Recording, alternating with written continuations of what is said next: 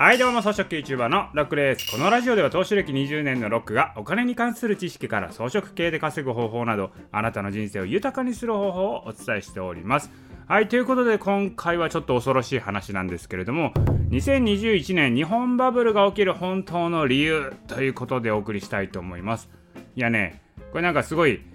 良さそうな話に見えるんですけど恐ろしい話なんですよ。まあ、これちょっとね、ほんまかどうかわからん話なんですけれども、まあ、一応ね、2021年以降は、日本はバブルになると言われてるわけなんですよ。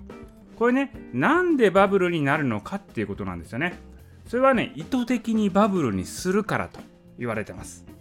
だからじゃあそれが何の目的かっていうことですよね。これね、本当の目的はバブルの後なんですよ。上げて落とすです。まあちょっとね、都市伝説的なね、まあ、一つのね一節になってしまいますけどもこう仮にですよ今日本を潰したいねなんか海外の人とかがいるとしたらどうしますかと。どうやって潰すかと日本を。言うても日本は強いわけじゃないですか。なかなかね意図的になんか株を暴落させるとか不動産市場を暴落させるとか国債暴落させるとかやったとしてもねやっぱ日本は強いんでびくともしませんよね。じゃあどうするかですよ。海外の人が例えばね安い時にねあの日本のこう不動産とか株とか、まあ、いろんな資産を買い漁っちゃうと。そこからですよ、まあ、バブルを演出してねこう値段が全部上がっていくわけじゃないですか。全ての資産が値段上がっていきます。だから海外の人はもう安い時にもものすごく仕込んでるんでね。安値で買っとるわけですよ。でそのねバブルが演出されてバブルの絶頂期の時に高値でですよ。日本人に全部売りつけるわけですよ。でその後暴落したら海外の人はねこう日本からですよ大量の資金を抜き取ったことになるんですよね。だから海外の人はもう資産はね一気にブワーンと増えたわけですよバブルで。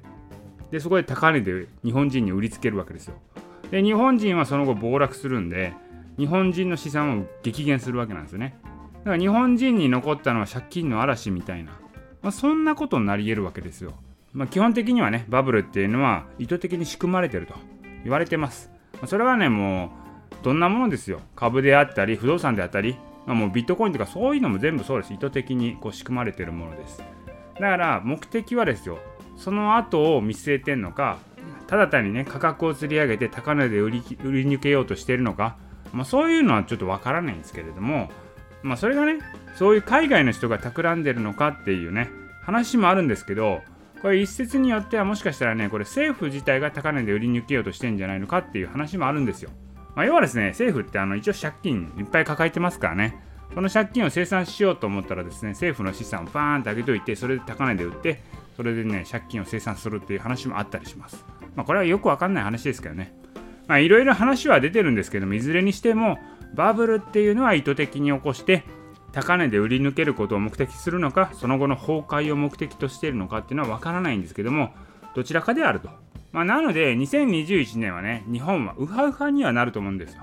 まあ、それぞれいっぱい資産上がっていきますからねいろんな資産が上がっていくんですけれども本当の試練はこのね23年後にやってくるのでその時に備えて準備をしていきましょうということですまいつも言ってますけれどもその時に生きてくるのはお金ではなくってスキル技術、はい、ノウハウ、こういうものだと思ってます。スキルっていうのはやっぱなくなりません。だから、お金をね、貯めるっていうことも重要なんですけど、お金を貯めることよりも、お金を稼ぐことを身につける。こっちの方が重要なんで、ぜひともですね、